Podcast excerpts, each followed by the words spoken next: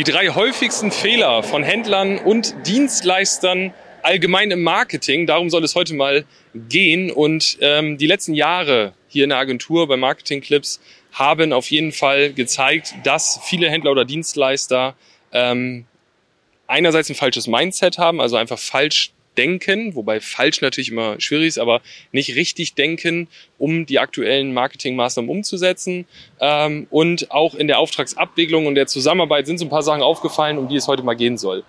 Punkt Nummer eins ist auf jeden Fall, dass viele, viele Händler und Dienstleister immer noch denken, ja, Krisen hatten wir die letzten Jahre auch, das hat auch irgendwie geklappt, das wird jetzt auch weiter klappen das ist nur eine Phase, der Staat macht da ein bisschen was. Sie ruhen sich also auf der Erfahrung der letzten Jahre aus, was einerseits natürlich gut ist, weil die meisten auch in den letzten Jahren viele Erfahrungen gesammelt haben und man soll natürlich auch in einer Krise zum Beispiel, wenn es mal ein bisschen ruhiger wird oder wenn unerwartete Dinge passieren, nicht gleich so ja sich aus der Bahn werfen lassen. Aber man muss halt auch erkennen, wenn online oder wenn sich die Welt so verändert, dass andere nicht Trends kommen, sondern Online-Marketing ist kein Trend, ja, ist keine Modeerscheinung, das ist, äh, das verändert sich einfach und das wird auch so bleiben. Und das sehen halt sehr viele nicht.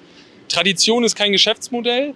Man kann nicht immer dabei bleiben, was man früher so gemacht hat und was früher auch funktioniert hat. Und gerade in der heutigen Zeit, wenn wir mal schauen, so, wir sind jetzt im August 2022, wo ich das Video aufnehme. Wir haben irgendwie eine Inflationsrate von acht Prozent, glaube ich, neun, sieben, irgendwie in dem Bereich.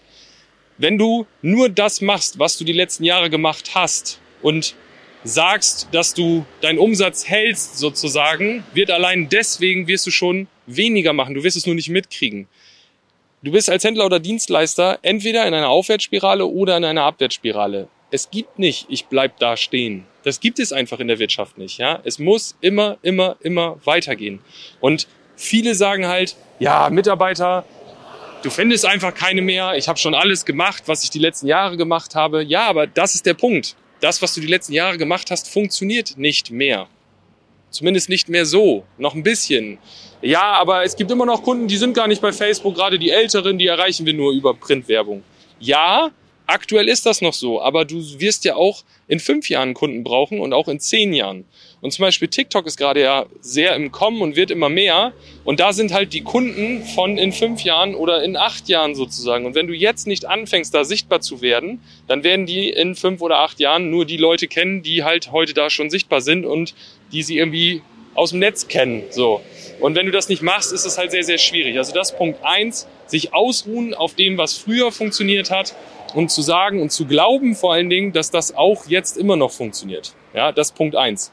In dem Zusammenhang auch haben wir sehr stark gemerkt, und das muss man einfach mal so ansprechen, in der Zusammenarbeit mit stationären Händlern und regionalen Dienstleistern, nicht bei allen, aber wirklich häufig, dass wenn es darum geht, mal etwas mehr zu machen als die letzten Jahre, dann hört es irgendwie auf.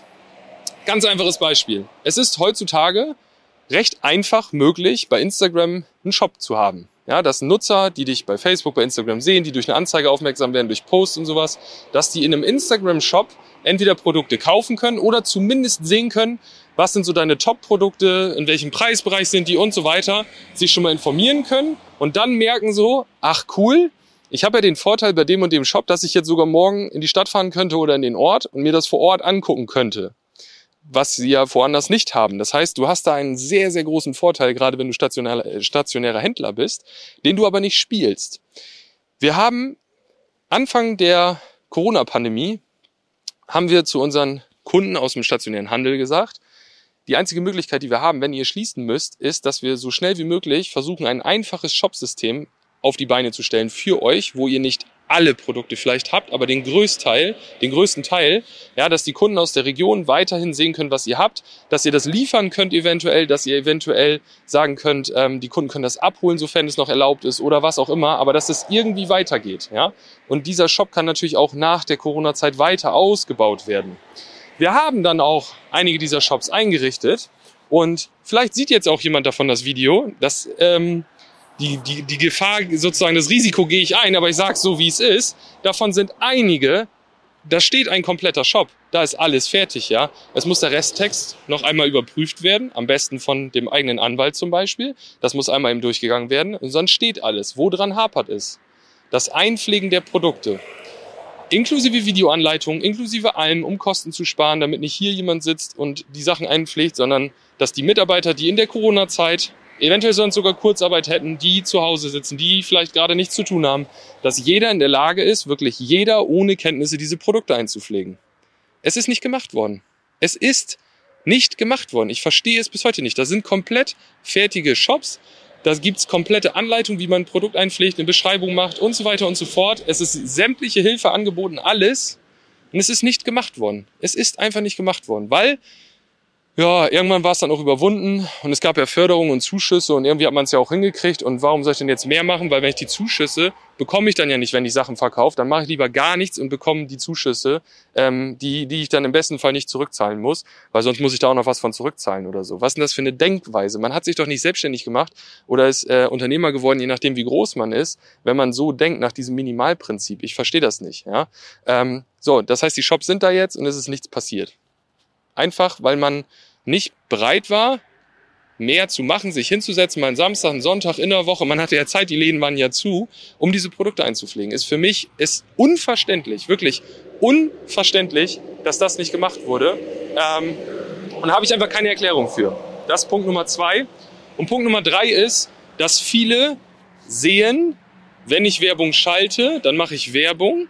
Und wie viel Umsatz mache ich innerhalb der ersten vier Wochen oder zwei Wochen nach dieser Werbung und das vergleiche ich dann miteinander. Das ist nicht richtig aus Marketing-Sicht. Ein wenn es um Neukunden geht, sollte man im Marketing immer den Neukundenwert sehen. Und es gibt eine ganz interessante Story, die ich selber ehrlicherweise nicht recherchiert habe, sondern irgendwo mal in einem Vortrag gehört habe. Deswegen ist das jetzt Hörensagen sozusagen. Aber laut Hörensagen ist Starbucks, sagen die, dass die bereit sind, für einen Kunden, Neukunden im Marketing bis zu 12.000 Euro auszugeben. Jetzt kostet ein Starbucks-Kaffee echt viel Geld, aber keine 12.000 Euro. Ähm, warum sagen die das? Weil die sagen, wie hoch ist der Kundenwert denn, wenn er einmal Kunde ist, der sogenannte Customer Lifetime Value. Also was bringt der Kunde in seinem Kundenleben ein? Als Beispiel, ähm, ein Fitnessstudio meinetwegen gewinnt einen Kunden, dann zahlst du da 19 Euro im Monat. Aber ja, zum Beispiel für zwei Jahre. Das heißt, dein Kundenwert ist ja nicht 19 Euro, sondern 19 mal 24. Und in der Regel schaffen sie es meinetwegen, dass 70 Prozent davon auch noch verlängern oder unter uns gesagt vergessen zu kündigen und dann nochmal zwei Jahre da sind. Das heißt, du kannst 19 Euro mal 48 rechnen. Das ist der Wert, der dir ein Kunde bringt. Plus, du hast ja auch noch Kunden, die dann wirklich aktiv sind, die noch mehr machen und äh, die vielleicht dann auch noch Sachen kaufen, Zubehör, was auch immer, ja. Aber du hast ja so einen Durchschnittskundenwert und eine Durchschnittskunden Laufzeit sozusagen. Und die musst du sehen. Du kannst nicht sehen, ich kann ja nicht mehr als 19 Euro für Neukunden ausgeben, weil dann habe ich ja nichts verdient. So kannst du es halt nicht rechnen. Das heißt, wenn du jetzt zum Beispiel, Leon filmt gerade und ich gucke gerade irgendwie auf seine Schuhe und denk so, wenn du jetzt Sneaker verkaufst, dann wird ja dieser Mensch, wenn er bei dir zufrieden ist, der Kunde, und seine Sneaker bei dir gekauft hat, der wird ja wahrscheinlich nochmal Sneaker bei dir kaufen. Der trägt jetzt ja nicht bis an sein Lebensende nur diese eine Paar Schuhe. Und das musst du dir halt ausrechnen und das ist das, was du im Marketing sehen musst. Und darauf musst du auch basierend dann deine Marketingkampagnen planen, dein Marketingbudget planen und so weiter und so fort. Das sind für mich so die drei größten Fehler von stationären Händlern, die ich wirklich jeden Tag sehe und wo man sieht, dass zum Beispiel das Handwerk in den letzten Jahren und da wirklich wirklich Chapeau, Applaus an viele, viele Handwerker, dass die Social Media wirklich richtig gut nutzen, aktiv machen, Mitarbeiter darüber gewinnen, Aufträge gewinnen, zeigen, wer sie sind, was sie machen, das richtige Mindset haben, da rangehen, so richtig, richtig cool. Ähm, das sehen wir im Dienstleistungsbereich dann ja bei uns auch. Aber gerade im Bereich stationärer Handel, puh, da ist noch richtig Luft nach oben, was das angeht. Und da ist einfach das Problem, wenn sich das nicht ändert, dann werden so Bereiche wie Non-Food oder sowas, die werden es die nächsten Monate und Jahre immer schwieriger haben. Und ich bin überzeugt, dass da einige von auch weggehen. Im Food-Bereich ist es natürlich so, dass es einfach was ist, was man unbedingt braucht. Aber im Non-Food-Bereich, puh, da sehe ich echt äh, riesen, riesengroße Probleme, wenn da nicht gehandelt wird. Wenn du jetzt sagst, du bist stationärer Händler und ja, Julian hat es offen angesprochen und ich habe mich erwischt und du hast recht und ich will jetzt was ändern, dann empfehle ich dir, geh jetzt auf marketing-clips.de, www.marketing-clips.de, trag dich dafür ein kostenloses Erstgespräch ein, dann gucken wir einfach mal, was du machst, was du bisher gemacht hast, was du machen solltest, um dein Wunschziel zu erreichen und dann begleiten wir dich natürlich auch gerne auf diesem Weg. Ich freue mich drauf. Bis bald. Ciao.